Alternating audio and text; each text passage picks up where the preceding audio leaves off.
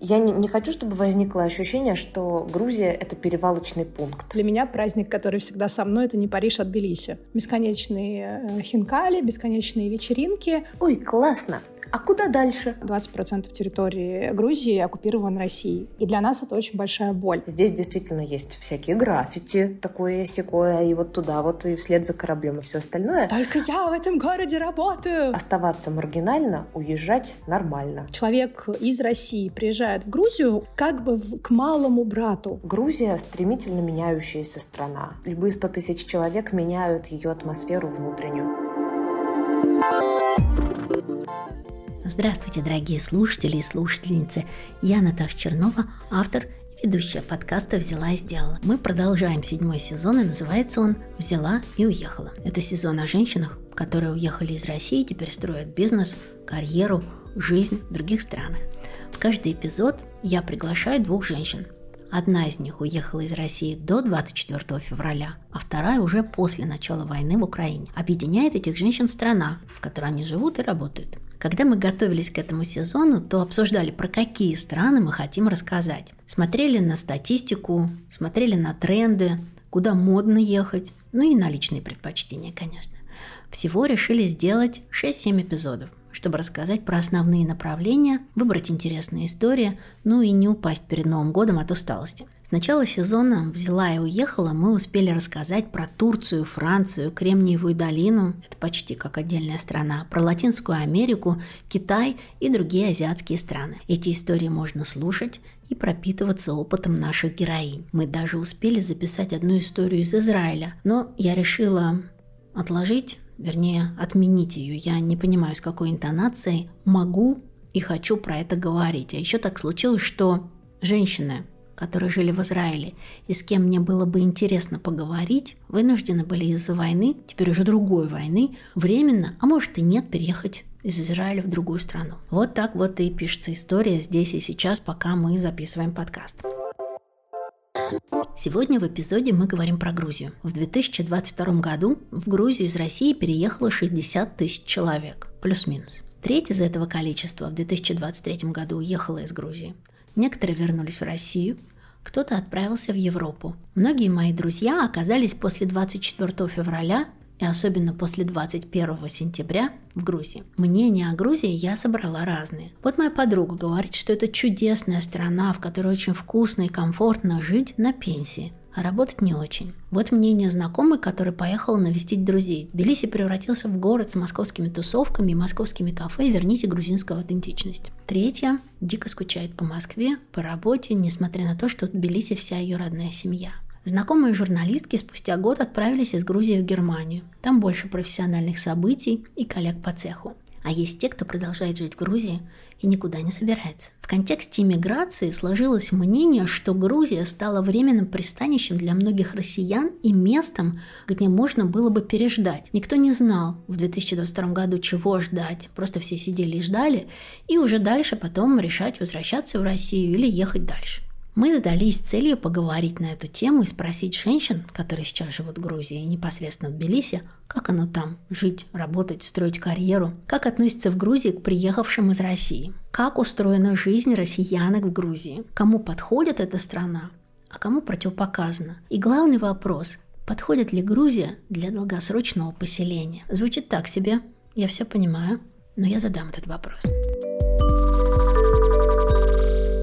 Сегодня у нас в подкасте настоящий звездный состав.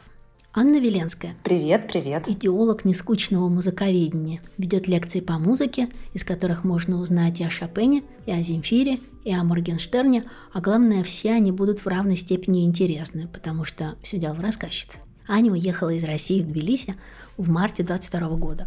Продолжает вести блог и преподавать. Сейчас Аня с мужем планирует свой переезд из Грузии в другую страну. Не говорит пока в какую. Нателла Пацхверия. Привет. Журналистка, автор, редактор, сторителлер, специалист по пиар, филантроп. Я знаю Нателлу примерно 10 лет. Мы вместе работали в журнале «Интервью». У меня особенное отношение к моим бывшим коллегам. И я в первую очередь считаю их своими близкими, почти родственными людьми. Поэтому Нателла расскажет сама про свой проект. Скажу только, что Нателла не первый раз в моем подкасте. А в 2021 году мы обсуждали хейт и травлю от коллег по профессии. Хороший получился тогда разговор. Важное сообщение про подкаст. Это последний эпизод сезона «Взяла и уехала». Я очень хочу успеть записать специальный выпуск типа новогодний. Работаем над этим и надеемся, что получится. А если не получится, ну, значит, другой раз. А теперь слушаем первый разговор про жизнь Грузии с Аней Веленской.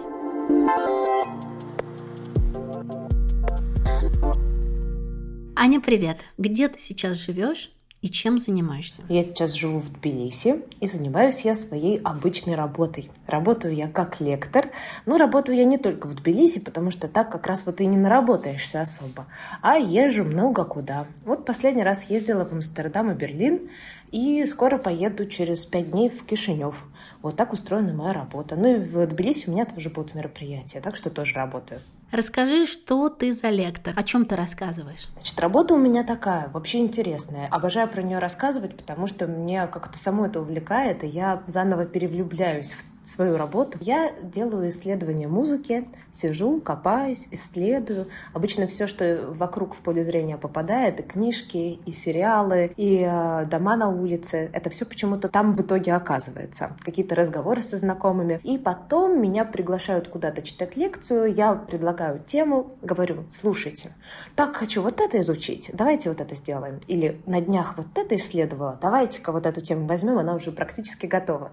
Или э, клиент клиенты предлагают сами, организаторы говорят, хотим новогоднюю музыку, хотим протестную музыку, такое хотим, секое. И я приезжаю в нужное место, в нужное время, читаю лекцию и уезжаю обратно домой. Ощущаю я себя как музыковед. А напрямую вот ты сейчас как-то связана с музыкой? Ты пишешь, играешь, выступаешь. Нам часто пишут, Наталья, можно у вас выступить в подкасте? Вот ты, например, можешь выступить э, с какой-то музыкальной композицией? Слушай, ну я очень хорошо играю на рояле. Так, наверное, если бы хотелось, то выступила бы. И неплохо пишу музыку. Могу ее иногда пописать раз в месяц в качестве заказа для какой-то организации. Но я это дело не люблю, честно сказать. Но я популяризирую подход к музыке, когда мы ее вслушиваемся и изучаем. И то, что можно достаточно легко разбить ее на атомы и деконструировать, чтобы лучше понять и при этом не разочароваться. Просто у людей обычно есть мнение, что если они музыку вот сейчас еще получше поймут, то они перестанут от нее удовольствие получать.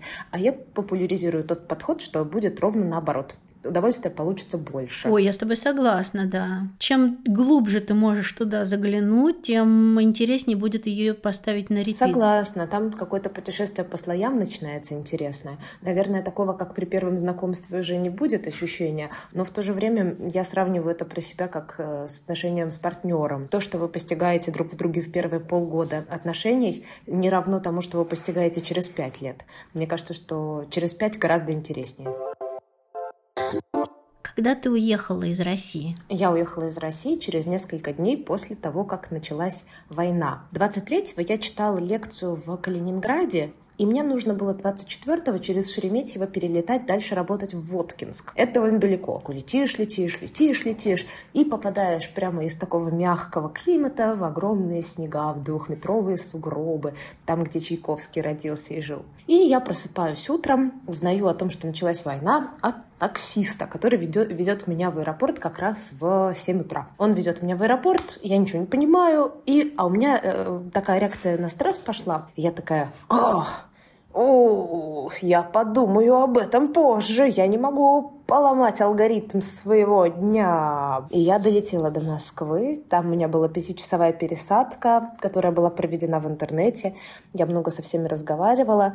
И в итоге я долетела до Воткинска и прочитала там еще лекцию. И вот только потом вернулась в Москву, и мы умотали. А как ты принимала решение о выборе страны? Решение уехать исходило по большей части от моего мужа, чем от меня, потому что у него не случилась реакция «замри». Это решение не было целиком на 100% взвешенное и умное, а было скорее такое. Ну, если устраивать себе огромный стресс, то с какими-то известными среди остальных неизвестных. Так и выбрали Тбилиси. Поскольку я в Грузии уже была, довольно прилично знаю город Тбилиси, и мы подумали, что знание города нам пригодится, что оказалось правдой. Как проходил переезд? Вы уезжали совсем Или мы уезжаем а, на какое-то время и посмотрим? Мы уезжали совсем, но это не потому, что мы как-то делали это патетично или как жест, или проговаривали это, а просто до этого жизнь показывала, что э, самые постоянные решения — это решения временные. Как там говорится, нет ничего более постоянного, чем временные. И в целом до, до, до этого жизнь показывала, что спонтанные решения, они обычные, потом обосновываются как э, окончательные. Но я отменила мероприятие на март, апрель май, но не стала отменять на июль, и июнь и август. То есть это означает, что подсознательно я думала, что, возможно, война кончится к лету. А, поэтому тогда мы взяли просто технику звукозаписывающую, какие-то элементы одежды, зарядки, ноутбуки, ну и, наверное, все. И вот таким образом мы купили билеты, и через 6 часов у нас уже был рейс, и утром мы были уже в самолете. Как поменялась твоя работа? От чего пришлось совсем отказаться. Все, это осталось в России. Я ехала с четким ощущением, что работать по своей специальности я больше не буду. Потому что обычно, как-то происходило, как происходила иммиграция моих знакомых до 22 года, ты уезжаешь в другую страну, и да, если у тебя там есть какие-то знакомые одного языка с тобой, то ты с ними кучкуешься хотя бы первое время. Но, по крайней мере, они не твои работодатели и, скорее всего, не твои клиенты. И нужна некая глубокая интеграция в общество. Мы как раз так интересно за месяц до отъезда с Женей тоже разговаривали о том, что, в принципе, нигде не пропадем, потому что я могу сидеть с детьми, гулять с собаками, мыть посуду, а, прилично готовлю, а, я хороший репетитор. И в целом у меня есть очень много навыков, которые точно могут пригодиться в жизни в самую какую-то трудную минуту. Вот. И поэтому я ехала с ощущением, отлично, будет новый этап. Но я не учла одного. Все уехали. Это удивительно. Мне на самом деле не осталось друзей в России. Уехали все. Поэтому я приехала, и уже через три недели я работала так же, как раньше, то есть читала лекции. То есть моя работа удивительным образом не изменилась никак за одним э, как бы изменением, что я раньше работала только в России, а теперь я работаю только не в России. У меня есть студенты, которые живут в России, которые приходят ко мне на курс. Иногда я обязательно для российских изданий делаю материалы. Мы делали целый цикл статей для «Вокруг света» недавно. И иногда я читаю вебинары в каких-то компаниях. Но это мы всегда проверяем с моим менеджером, что там, не «Газпром»? То есть у тебя есть своя матрица, которую ты делаю и не делаю? Есть, есть. Но это просто связано со степенью прогосударственности. Если это какая-то прогосударственная компания, то, увы. В остальном моя работа не изменилась никак. То есть теперь я работаю в основном, ну, где-где-где. Тбилиси, Ереван, Белград, Кипр. Ну, в общем, все э, те зоны, в которых очень много россиян, и там без, безвизовый режим. В этом году, вот месяц назад, у меня случилось большое для меня событие, потому что у меня была первая европейская гастроль, и э, это очень важно для меня. В плане экономическом я бы сказала так, что просто так как жизнь идет своим чередом, и э, я стараюсь и расту профессионально и э, медийно, то у меня, наверное, за последние два года зарплата выросла, ну, в пару раз точно, ну, просто стало меньше разброса. Я теперь гораздо уверенно называю некую э, цифру, которая меня устроит. А раньше я читала лекции по 5000 рублей. Какой план на будущее? Работать только с русскоговорящими или все-таки двигаться в международном космосе, да, там каком-то объеме? План есть, э, конечно, продолжать работать на русском языке. Это обязательно, потому что мне кажется, что ну, для меня это лично очень важно.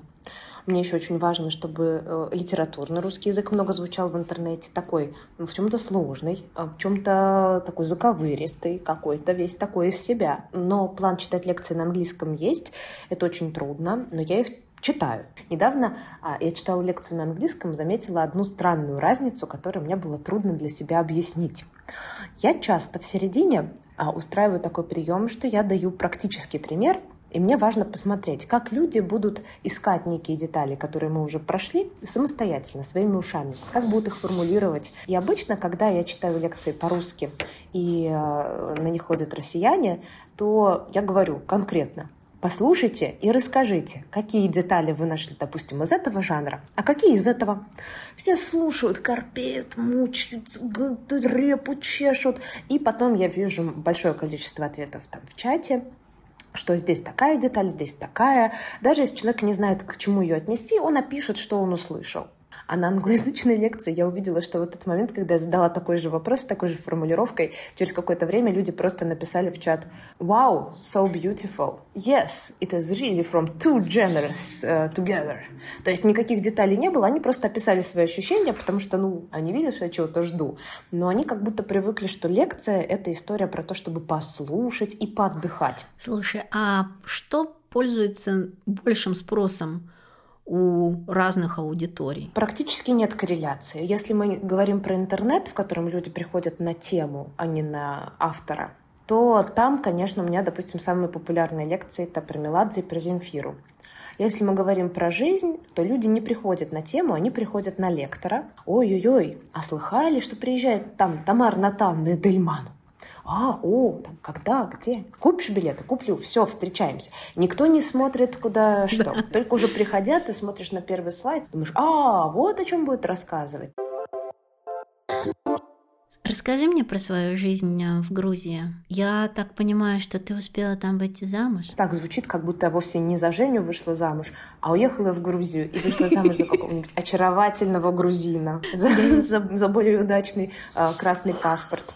У грузин, кажется, тоже темно-красные паспорта. Так, это была все шутка, это шутка. Я вышла замуж за своего жениха, с которым мы были довольно давно помолвлены, сильно больше года к тому моменту, как мы поженились. И поженились мы, конечно, а, в том числе с оглядкой на документы, потому что вошли в долгий и сложный визовый процесс, связанный со страной очень первого мира, мы вот скоро будем уезжать, в 24 году точно. И, конечно, нам понадобилось уже официально расписаться, а до этого у нас случился такой трогательный затуп, потому что Женя мне сделал предложение, мы очень все порадовались, я сказала «да», мы затупили, мы такие «а что?»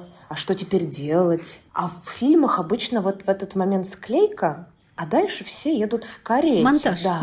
да. Все, и там лепестки вокруг, э, как в Шреке, да. да. И ты такое счастливое будущее. Или склейка, там уже ты тот свадебный режешь, а мы что-то так растерялись, что склейки не получилось. Ну, в общем, все это откладывалось, потому что в этих рутинных действиях почему-то терялась романтика. А нам очень как-то хотелось сохранить э, спонтанность и естественность происходящего. И, в общем, дотянули мы со своей спонтанностью и естествен... естественностью происходящего до момента, когда нам стало казаться, что, ну, раз это нужно для визового процесса, но это уже даже не нам решать. Это буквально знак. Пора. Это очень романтично. Очень романтичный визовый процесс. Слушай, а вы расписались в Грузии или в России? Мы расписались в Грузии. Здесь очень легко все это сделать, подать документы. Нужны только паспорта и паспорта свидетелей и штампы о въезде. И нас замечательно поженили. Мало того, что нас чудесная женщина замечательно женила, очень душевно. А потом нам она подарила книжку от имени ЗАГСа, то есть от имени Грузии, по сути, это же муниципальное учреждение, то есть государственное, книжку э, «Витязь в тигровой шкуре» как знак э, любви, верности и равенства партнеров в браке. А, не, ну Грузия действительно очень прогрессивная страна, во многом матриархальная, и очень много в ней про равенство, но мы были удивлены такой манифестацией этого. Чудесно. Нам было безумно приятно. Вы сейчас в Тбилиси. Да, пока мы здесь, мы в визовом процессе. Мы вот скоро будем уезжать. В 2024 году точно. И э, я не, не хочу, чтобы возникло ощущение, что Грузия — это перевалочный пункт. Это разве плохо? Постфактум, глядя на последние два года, конечно, можно подытожить происходящее как то, что Грузия была промежуточным пунктом.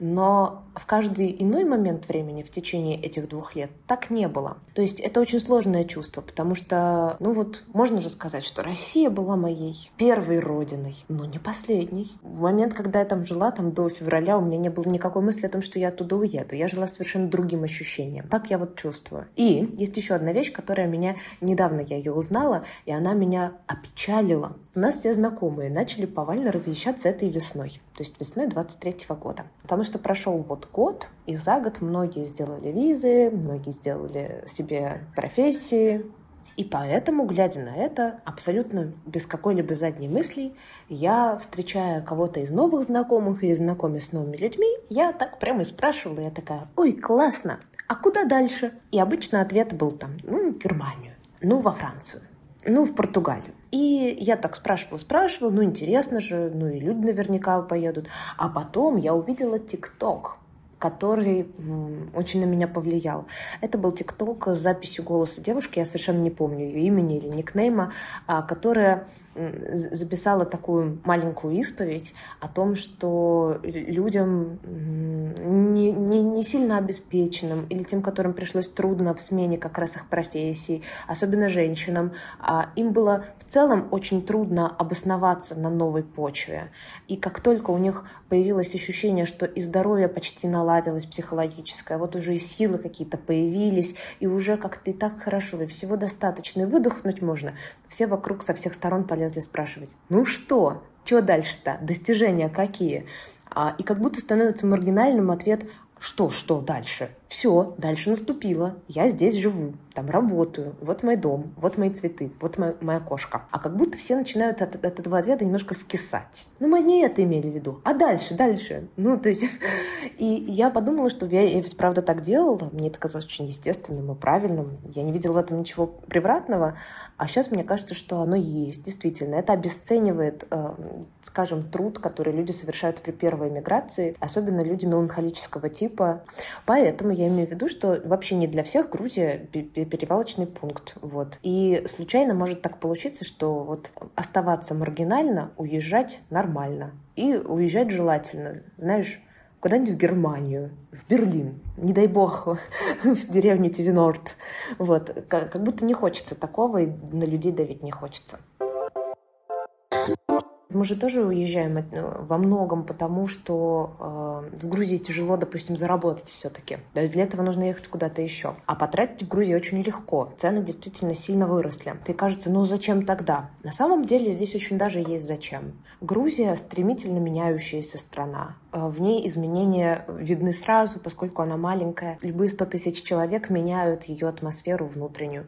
Грузия очень красивая. Если ты сидишь и работаешь из дома основную часть э, времени, то сидя на, в доме с балконом и видом на гору, почему бы этого не делать? Почему нужно обязательно ехать на Мичуринский проспект куда-нибудь, знаешь, чтобы это делать там? Я сижу на Мосфильмовской рядом с Мичуринским. Ну, что-нибудь вроде вроде Мне было бы классно видеть в окне море, да. Вот видишь? на море скрасил бы мою работу угу. чудеснейшим образом и, возможно, даже стимулировал. Согласна. Но вот эта история про жизнь в огромном городе обязательно, в городе дорогом, столичном, это же тоже немножко история про достигаторство, от которого люди стали отказываться уже несколько лет назад. Но как будто инстинкт, он еще есть. И у меня он тоже есть. Я не говорю сейчас про каких-то конкретных людей.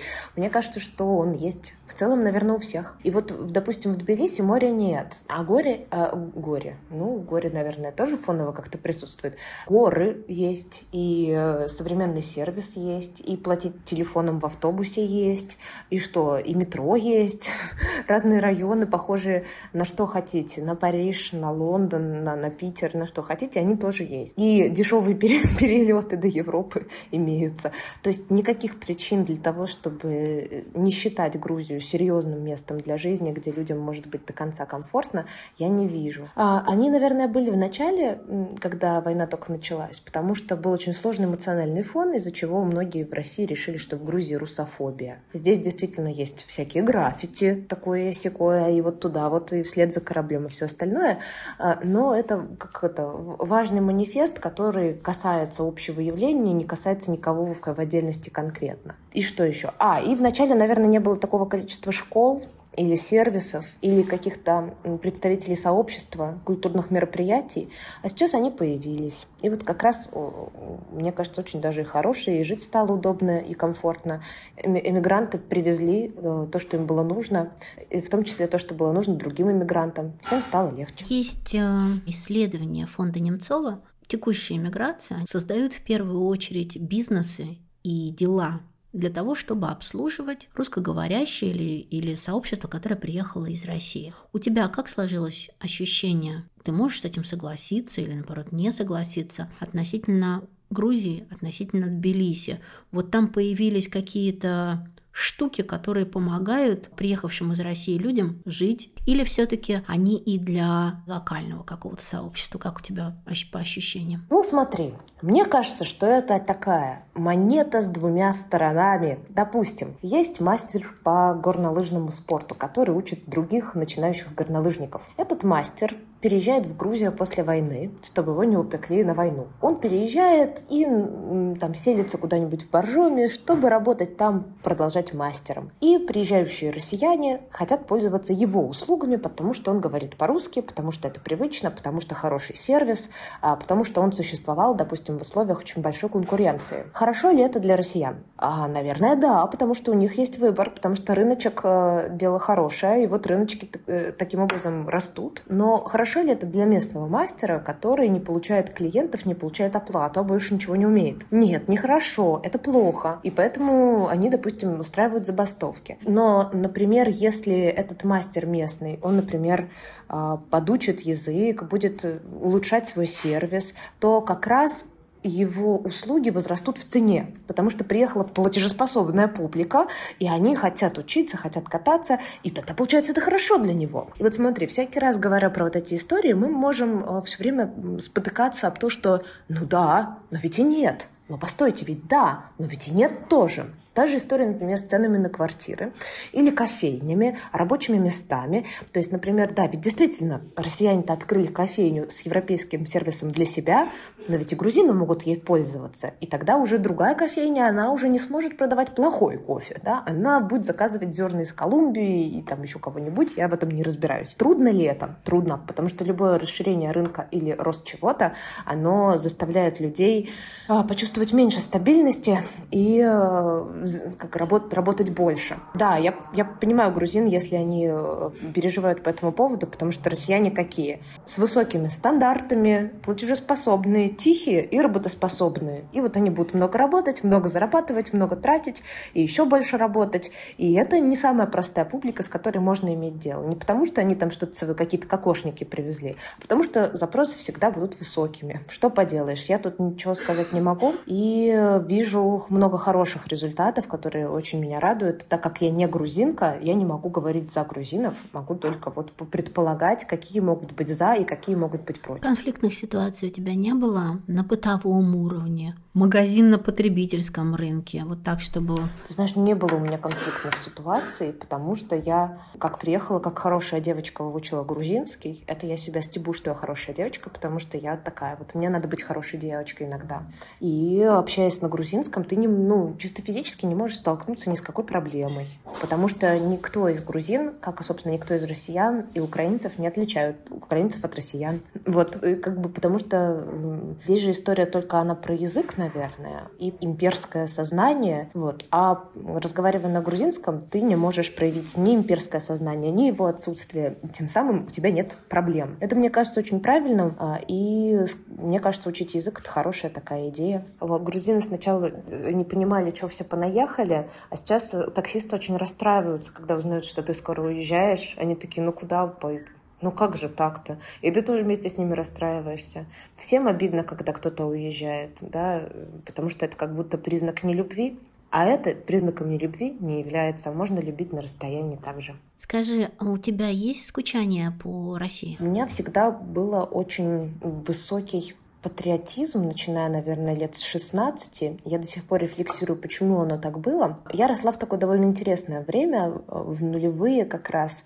И тогда, помнишь, наверное, было вот то самое какое-то ощущение свободы и бесконечной евроинтеграции. Мы все учили языки, и все очень радовались. Вот, Россия, Европа. Упростилось получение финских виз, а мы жили в Петербурге, и очень часто с мамой ездили в Финляндию. Я смотрела и такая, боже, как чисто, как классно, какой дизайн. И у нас так будет через 10 лет. А когда я была подростком, я вдруг поняла, что очень новое для меня чувство, которое стоит пощупать, это вот именно такой прям супер патриотизм, и мне стало интересно в нем побыть. И второе, я поняла, что это такое довольно как будто маргинальное мнение, потому что было очень много подростков какие-то, которые такие фу-фу-фу, рашка-рашка, вот Европа, а вот там, а я такая, а если ж все уедут-то отсюда? Кто-кто же Россию матушку с колен подымать будет? И в этой идее там можно найти очень многое, и э, в ней как раз люди многое находят, там есть много опоры от стержня, и я,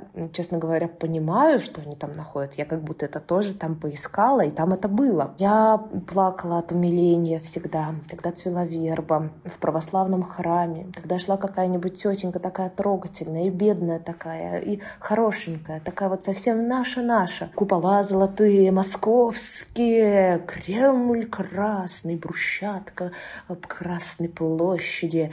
Вот все это, березки, прям обнимала, плакала, ой, плакала. Снег этот, который то серый, то белый. В общем, я в какой-то момент даже прям отчетливо помню, как я опубликовала сторис в Инстаграме, что я люблю три вещи. А вот третью не помню, но, в общем, там было что-то, потом музыку и Россию а, по-моему, природу, природу. И таким образом я очень много времени своей жизни была а, прям таким самым, и остаюсь таким настоящим квасным патриотом. У меня очень занимали вопросы про особый путь России, про славянофилов западников. Я бы даже сказала, занимали сильно больше, чем какие-либо, возможно, другие вопросы. И так далее. То есть для меня иммиграция внезапная, внезапность войны, а для меня это была внезапность, и внезапность того, что Навального посадили, и такая внезапность в э, смене политической политической обстановки, в которой я сильно особо не разбиралась, оно для меня было довольно большим ударом, потому что внезапно какие-то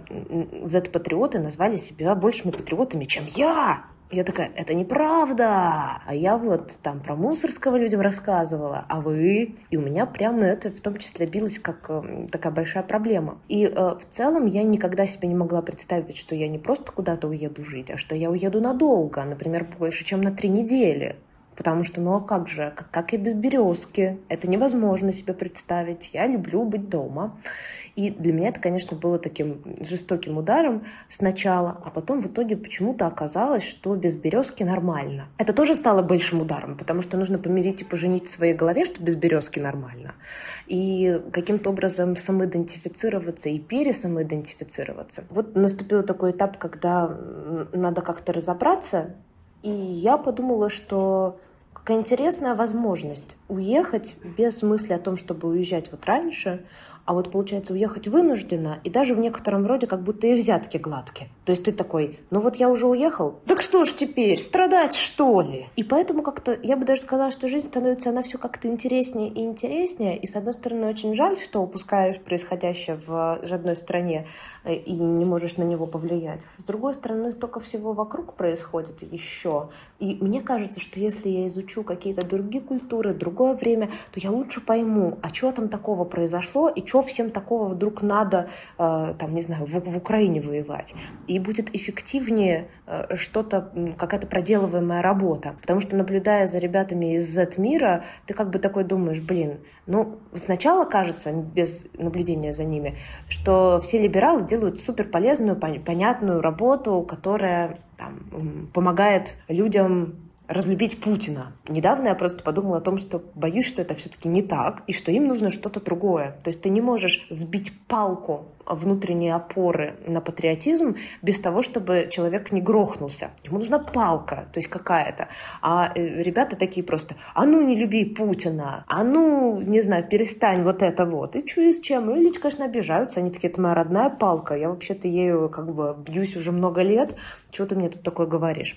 И мне кажется, что это важно изучать, и я скорее не, не думаю, что... Я, думаю, что я буду очень занята, чтобы скучать в ближайшие пять лет, потому что у меня громадье планов. А потом я совершенно не исключаю, что я вернусь. Мне бы хотелось, конечно, вернуться. Но как малодушная, хотела бы вернуться, конечно, в счастливую Россию будущего, а не в путинскую Россию настоящего. Я думаю, что настоящие взрослые устроят такое, а я уже в нее приеду. Я понимаю, как это звучит странно, но вот так я хочу, получается. Что уж поделаешь. Аня чудесная. А теперь слушаем наш разговор с Нателлой Подсверия. Нателла, привет. Привет. Где ты сейчас живешь и чем занимаешься? Последние четыре года мы всей семьей живем в Грузии. И вот так вот одним предложением ответить на вопрос, чем я занимаюсь, немножко сложно, но, наверное, если обобщить, можно сказать сторителлингом. Чем ты занималась в России? До того момента, как собралась уехать в Грузию? Я занималась журналистикой, 15 лет почти была в модной журналистике, работала в совершенно разных лайфстайл-изданиях. Последние 8 лет писала о моде для издательского дома «Коммерсант». Когда я переехала в Грузию 4 года назад, я поняла, что здесь жизнь устроена так, как в России она была устроена несколько лет назад. То есть, если сравнивать сейчас э, и журналистику, и в целом уровень прессы, то здесь все напоминает э, Россию такого вот 2005 2006 2007 годов. И мне казалось, что вот этот мой журналистский опыт, он мне здесь очень пригодится. И очень быстро поняла, что непосредственно в журналистике Сейчас это не очень востребовано, там моя компетенция, которая у меня есть. В том проекте, в который я приехала работать, собственно, 4 года назад я получила очень хорошее предложение, и поэтому переехала в Грузию, концепт стор грузинских дизайнеров Иери. Вот здесь как раз все мои навыки пригодились. Удалось построить э, красивый, хороший сторителлинг, хорошую бренд-платформу, именно используя вот те свои журналистские знания, которые я за долгие годы накопила. А почему вы приняли решение уехать из России в Грузию? Честно скажу, первые полгода я каталась каталась в командировке в Тбилиси постоянно. Я много сюда приезжала, я делала мероприятия удаленно. А, но поскольку позиция моя называлась пиар-маркетинг-директор концепт-стора Иери, в какой-то момент стало ну, и мне очевидно, и моим коллегам очевидно, что туда-сюда кататься пиар-директору все-таки не очень комфортно, особенно на этапе запуска проекта. И мы с мужем обсудили, приняли решение переехать, но здесь есть как бы нюанс, да, мы не просто переезжали в незнакомую нам страну, а, я наполовину грузинка, у меня мама русская, папа грузин. Сосо, он э, родился и вырос в Тбилиси и уехал в Москву, по-моему, в начале 2000-х. Я владею грузинским языком, я владею грузинским как родным, у меня я билингв с детства, там, с двух, с трех лет я начала разговаривать на двух языках. А я, соответственно, родилась и выросла в Москве, и Тбилиси для меня это, как я часто люблю говорить, для меня праздник, который всегда со мной, это не Париж, а Тбилиси. Потому что здесь была бабушка, я сюда приезжала каждое лето, и мне всегда казалось, что вот жизнь, вот, вот она там, в Тбилиси, Тбилиси, а в Москве вот такое все какое-то серое, унылое, школа по утрам. Твои проекты, личные проекты, это про бизнес или про что-то еще. Я тут недавно увидела очень смешной мем, где изображен а, человек в лохмотьях, значит, под мостом, и у него другой человек, так чистенько одет, и спрашивает, говорит, а как ты дошел до жизни такой? И, значит, Клашар ему отвечает, что это были очень интересные, но некоммерческие проекты. Вот тогда мне кажется, что я как тот самый Клашар закончу где-нибудь под мостом. Но на самом деле, конечно, нет. А в первую очередь концепт Story Eri — это тот проект, который приносит мне доход. Второй крупный проект, который я делаю в партнерстве с Иери, и который пока не приносит э, прибыли и, в принципе, считается некоммерческим, но я как куратор э, все-таки свою зарплату за него получить должна буду, это проект выставки о влиянии Грузии и грузинского культурного наследия на индустрию моды и лайфстайла в мире. Называется Georgian Infusion. Планируем его в апреле 2025 года, если астероид не налетит на земную ось и что-нибудь еще в этом мире не случится. Отель Тбилиси — это моя душина, мой э, блог о Грузии без стереотипов, который в последнее время тоже начал приносить потихонечку доходы. Мы, наконец-то, приняли с э, партнером э, решение о том, что мы будем брать рекламу. Я решила смотреть на это как на бизнес-проект, а не просто как на развлечения и так далее. А, что касается больничных клоунов, то это, конечно, сто процентов благотворительный проект. Никто из моих партнеров не имеет с этого ни копейки. Единственное, на что мы зарабатываем, это, собственно, содержание самих больничных клоунов, которые ходят к деткам а, в самые тяжелые отделения. Честно говоря, тяжело очень идут дела. Собирать деньги на выставку оказалось намного легче, чем на помощь детям. Но это, наверное, вообще тема для отдельного разговора очень долгого. Последнее, я, наверное, это так объединю. Я читаю лекции и на платформе на отеле Тбилиси, и как пиар и маркетинг-директор Store, и вот э, со следующего полугодия начинаю читать лекции в Тбилисской академии художеств на факультете моды. Да, кстати, забыла еще добавить про бизнес-проекты, что мы с моей коллегой, с владельцей Еристор, как раз Софи Гугуберидзе, сейчас начинаем активно рассказывать про наш маленький свечной заводик, который мы назвали консалтинговое агентство «Атмосфера», и уже для нескольких брендов мы создали бренд-платформы, написали сторителлинг. Вот это уже как раз заработок стопроцентный. Зачем так много всего? Хороший вопрос. Я задаю его себе очень часто, особенно на сессиях с моим психологом. зачем так много, и понимаю, что на самом деле это немного, на самом деле это все одно и то же. Тема-то одна, тема Грузия, тема грузинского культурного наследия, тема искусства, моды. Просто я ее с разных сторон препарирую. Почему это именно в Грузии со мной случилось, именно в Грузии произошло? Потому что э, я в Москве э, на самом деле жила в совершенно другом режиме. Когда ты утром выходишь из дома, мне нужно спланировать день таким образом, э, чтобы я провела его на работе, чтобы потом, когда я уже вернусь домой, я была только дома. И понятно, что мы все прекрасно знаем, что Москва — это город одного дела. У тебя просто нет физической возможности сделать два-три дела. Ну, окей, можно, если это все в пределах там, бульварного кольца. Но в Москве просто, честно говоря, я даже физически не представляла, что может быть что-то еще кроме. Ну, не в пробке же работать, когда сама за рулем сидишь. А когда мы приехали в Тбилиси, мне очень повезло. Мы приехали в квартиру моих родителей, моих бабушки с дедушкой. Она находится не в историческом центре, но в очень хорошем районе,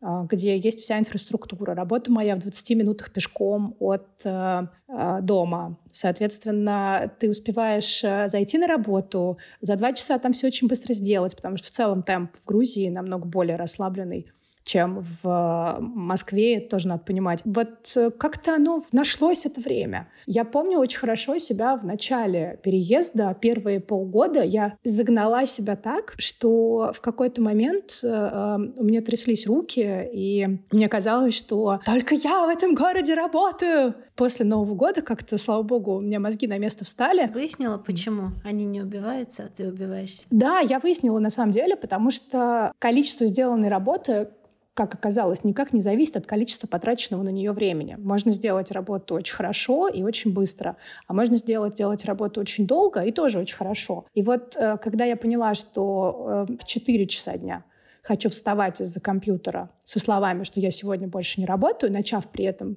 в 11, в 12. Просто потому что я понимаю, вот у меня есть 4 часа, и все. И другое время я не работаю. Но это как-то вот в голове оно переключилось. С учетом того, что я жила в Москве, при всей моей большой любви к э, Москве как городу, все-таки в моей ситуации, когда у тебя два маленьких ребенка, и тебе хочется еще быть с мужем, тебе хочется быть с самой собой наедине, московский ритм мне было очень тяжело выносить в принципе. Вот. А здесь, в Тбилиси, я поняла такую простую вещь, что вот эта московская закалка — это мое преимущество это тот э, ресурс, то знание, умение, которое я могу конвертировать уже в, в деньги. Здесь просто в целом намного более расслабленный стиль жизни, и, к сожалению, из-за того, что страну последние 30 лет бесконечно трясет в турбулентности сменяющихся режимов одного за другим и бесконечных революций, здесь не успевает родиться одна система, как она рушится, и на ее месте начинает потихонечку расти другая. И, конечно, это не очень способствует образованию, появлению профессионалов, специалистов, специалистов. И в целом то, что я замечаю, это отсутствие квалифицированных кадров в очень многих э, сферах, начиная от строительства дорог, заканчивая медициной. Но, к сожалению, это факт. Я очень надеюсь, что скоро это изменится. И уже я вижу, что начинает меняться в лучшую сторону. Дети, которые их когда-то в свое время отправляли за границу, они возвращаются. Вот эти люди, которые остаются или планируют еще долго остаться, им имеет там смысл оставаться, как на твой взгляд? Чем там заниматься? Потому что есть мнения очень разные. Если говорить про иммигрантское сообщество, вот судя по тому, что я наблюдаю даже там последние два года, полтора года, понятно, что да, такая массовая волна, она началась в с февраля, с марта 22 Люди вообще очень разные. И я категорически против того, чтобы говорить о том, что нет, вот нам иммигранты не нужны, или все иммигранты — это классно, они все принесут что-то новое. За полтора года общения совершенно с разными людьми я поняла, что есть невероятные умницы, которые действительно вот за полтора года создали крутые проекты, свои какие-то а, пространства открыли, читают лекции, делают концерты, привозы, не знаю, рестораны запустили, детские студии. Ну, в общем, бы люди делают огромное количество разного всего. В основном для таких же иммигрантов, как они. Примеров того, что русские открыли какое-то классное место, и туда ходят и грузины тоже, очень-очень мало. При этом я вижу огромное количество ребят, которые приезжают в Грузию и, по сути, просто спиваются. То есть это бесконечное вино, бесконечные э, хинкали, бесконечные вечеринки, просто прожигание денег, которые э, они там как-то накопили за жизнь, и, возможно, открытие каких-то проектов, которые через 2-3 месяца себя не окупают, закрываются. И, конечно, от таких проектов я не вижу никакой пользы. Да? При этом могу сказать, что есть люди, есть команды, которые приехали сюда и которые уже вместе с местными для местных делают какие-то классные, интересные проекты. А что-то нужно грузинам от иммигрантов из России? Что может быть нужно именно местному сообществу? И вообще, реально ли человеку без грузинского языка, редко бывавшему в Тбилиси, а не так как-то не имея каких-либо корней, построить что-то значимое и нужное для местных? Здесь очень важный есть исторический контекст. Начиная с 2008 года 20% территории Грузии оккупирован Россией. И для нас это очень большая боль. И для меня, когда еще в 2008 году в мой институт пришел в московский вуз пришел запрос на грузин, фами... все грузинские фамилии, я очень хорошо это помню, да, и та дискриминация, с которой грузины сталкивались э, в России, и я в том числе, а, несмотря на то, что я наполовину русская, да, я говорю, я и там не свой, и тут не свой. Это все грузины помнят. С 2008 года грузины не имели возможности приехать в Россию в принципе. Люди с грузинским гражданством только в этом году получили возможность въезжать в Россию без визы. А чтобы получить визу, нужно было иметь приглашение. Это была огромная-огромная проблема. И в связи с этим выросло целое поколение людей, которые просто не говорит на русском языке и вообще, в принципе, не очень понимает, что такое Россия, а зачем туда ехать, что хорошего это может э, дать Грузии с учетом 20% оккупированной территории. На мой взгляд, вообще в 21 веке дискутировать на тему того, хорошие иммигранты, плохие иммигранты э, такой или другой национальности, это как будто бы пошло и как-то низко. Но, к сожалению, этот вопрос стоит. И вот на, как бы той, с той точки зрения, с которой я смотрю на это, ну, далеко не все люди смотрят. Если ты приезжаешь с мыслью, я приехал для того, чтобы сделать что-то хорошее для этой страны. Я приложу максимум усилий для того, чтобы научиться хотя бы в простой ежедневной э, жизни общаться на грузинском языке или хотя бы здороваться и благодарить и хотя бы выучить одну простую фразу. Укацрават, инглис суратан русу отсаубробт. Извините, вы говорите по-английски или по-русски. Вот если выучить «здравствуйте, до свидания» и вот эту фразу, в принципе, этого уже достаточно для того, чтобы в Грузии жить нормально и комфортно, потому что проблема же э, у грузин там, с русским языком и в целом с русскими, она не в том, что в целом, когда э, человек из России приезжает в Грузию, у него все равно где-то на уровне ДНК в нем сидит ощущение того, что он приехал как бы в, к малому брату. И что, ну вот как-то немножечко у них тут все, конечно, не так, как я привык, но сейчас я их научу как надо. То есть как будто мы такие немножко дети неразумные, которых нужно обязательно научить как надо. Это же так не работает, да? Как-то оно тут у нас все потихонечку случается, и проектами грузинскими в том числе там, там тому, что делает Agile Group, весь мир восхищается, да, но это сделали сами грузины на грузинской земле с, грузи- с грузинскими руками, да, там, грубо говоря. Нужно просто предпринять над собой некоторые усилия и перестать думать, что мы здесь все неразумные дети, которых надо научить как надо. Ты написала пост про то, что ты здесь э, недостаточно русская в Москве была, а там недостаточно грузинка. Для этого были какие-то причины для этого поста, или это был какой-то эмоциональный, да? Просто интересно, из чего он родился вдруг. Честно говоря, я сама оказалась в ситуации, когда от меня ждут, что я откажусь от родной мамы просто потому, чтобы кому-то нравиться. Я какое-то время прям даже чувствовала, что я немножко стесняюсь произносить, что я вот жила в России, что я, вот у меня мама русская и так далее. А потом, честно говоря, это случилось после смерти моего очень близкого друга этим летом. И я помню, что я вот сижу и думаю, да идите вы все к чертям. Почему я должна чувствовать внутреннее да, там, переживание, потому что вам не нравится, где я родилась. Так это не моя проблема это вообще не моя проблема. Я не хочу отказываться от своей мамы и от своей родины для того, чтобы вам нравиться. Я даже сейчас, как, наверное, прям чувствую, у меня руки в боки, э, просто потому что я правда устала. За полтора года я очень от этого устала. Я очень устала читать хейтерские посты в э, Фейсбуке, потому что э, для меня это просто все обыкновенный фашизм. Фашизм со всех сторон. Я Может быть, я живу в каком-то идеальном мире розовых пони, но мне кажется, что как бы вот есть хороший человек, добрый, ответственный, честный, милосердный, справедливый, а есть просто человек э, плохой, нечестный, недобрый. И это никак не определяется ни нацией, ни национальностью, ни местом рождения. Вот жители одних регионов считают, что вот жителям других регионов доверять нельзя, потому что они, значит, там такие хитрые, какие-то там такие сики. Или вот жители там других регионов скрывают, что они из этих регионов, потому что как-то вот это не очень, значит, там по-светски. Серьезно? Ну, правда. Ну, вот правда. Я должна скрывать, что семья моей бабушки когда-то переехала из Самтредии, потому что быть из Самтредии — это как-то не очень, значит, принято в светском обществе. Вам понравится? Ну, нет. Ну, как бы нет. Я в эти игры больше не хочу играть. Все, с меня хватит. Будем считать это моим манифестом. Для тебя Грузия и Россия чем отличаются? Здесь люди не бояться говорить. И вот мартовские протесты этого года... В начале марта 2023 года в Тбилиси прошли протесты из-за законопроекта об иноагентах. После митингов парламент Грузии отклонил этот законопроект. И вот мартовские протесты очень хорошо показали, если людям что-то не нравится, они не боятся выходить на улицу, собираться, говорить об этом.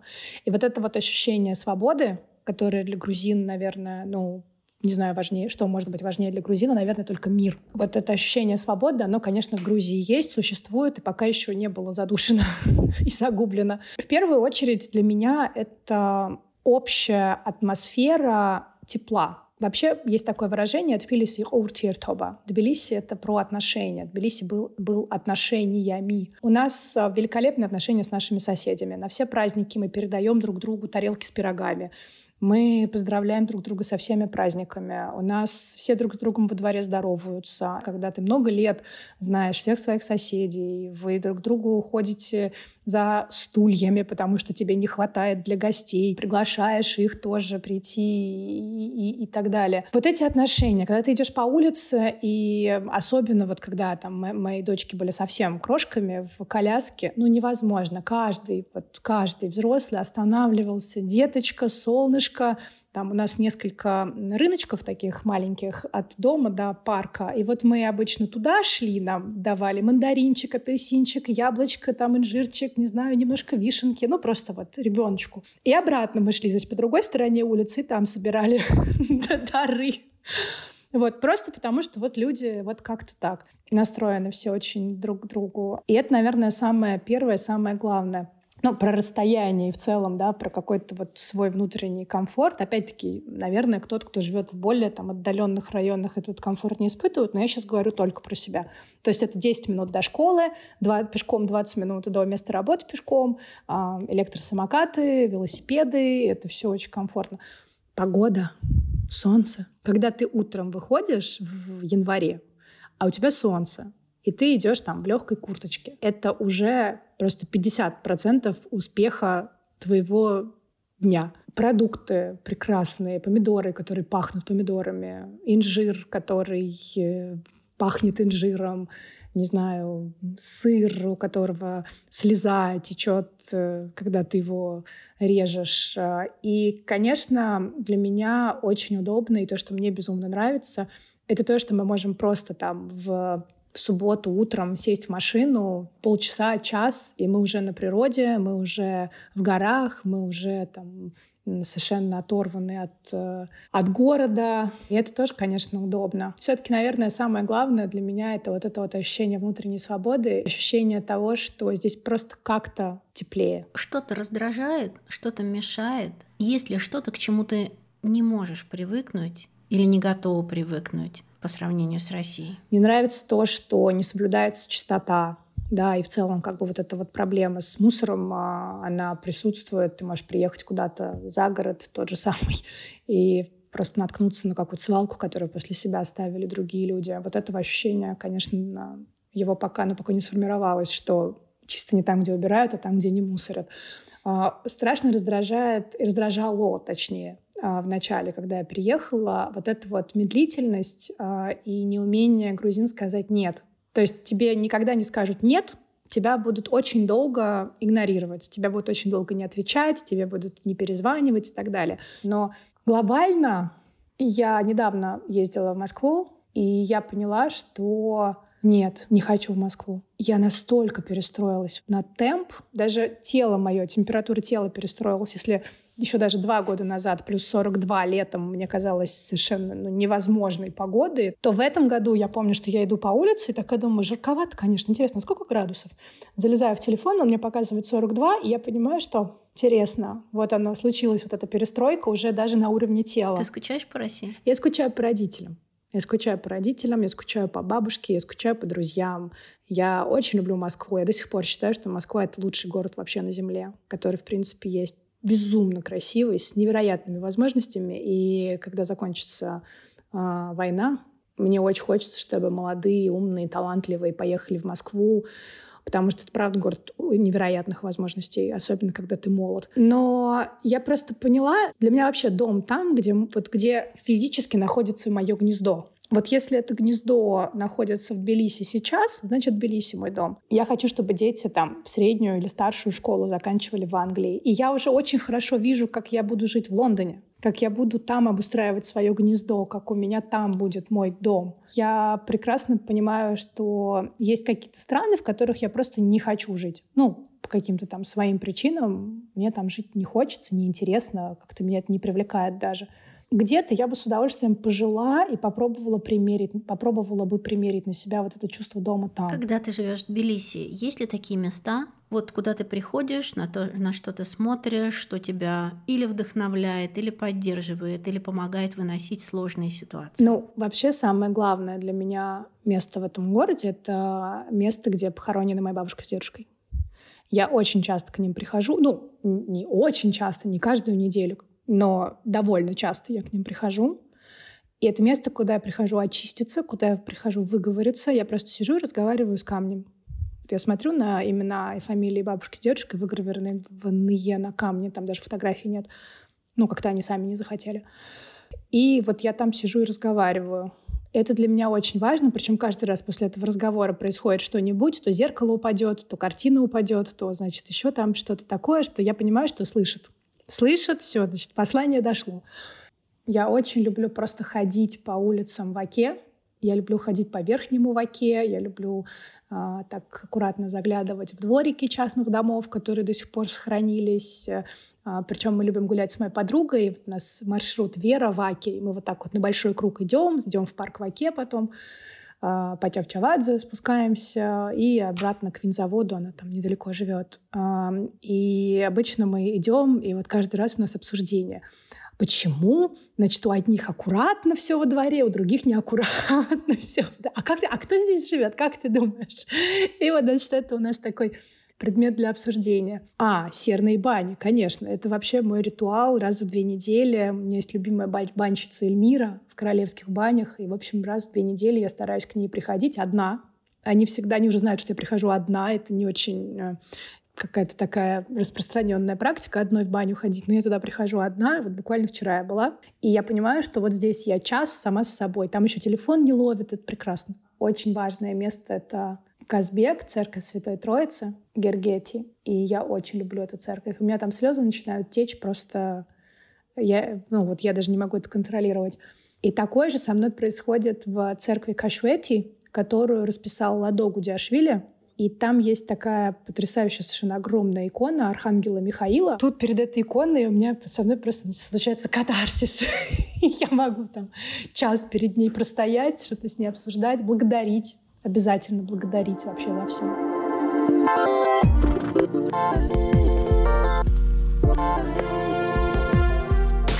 Спасибо, что послушали этот эпизод до конца. На этом мы завершаем сезон «Взяла и уехала». Спасибо, что были с нами в этом сезоне. Пусть истории, которые мы собрали и рассказали с большой любовью, окажутся для вас полезны и интересны. Подписывайтесь на подкаст «Взяла и сделала» там, где вам удобнее всего нас слушать. Мы есть на Яндекс Музыке, Apple Podcast, YouTube, CastBox и других платформах. Ставьте оценки, звездочки, пишите комментарии. Это поможет подкасту стать еще заметней. Прислушивайтесь к нам.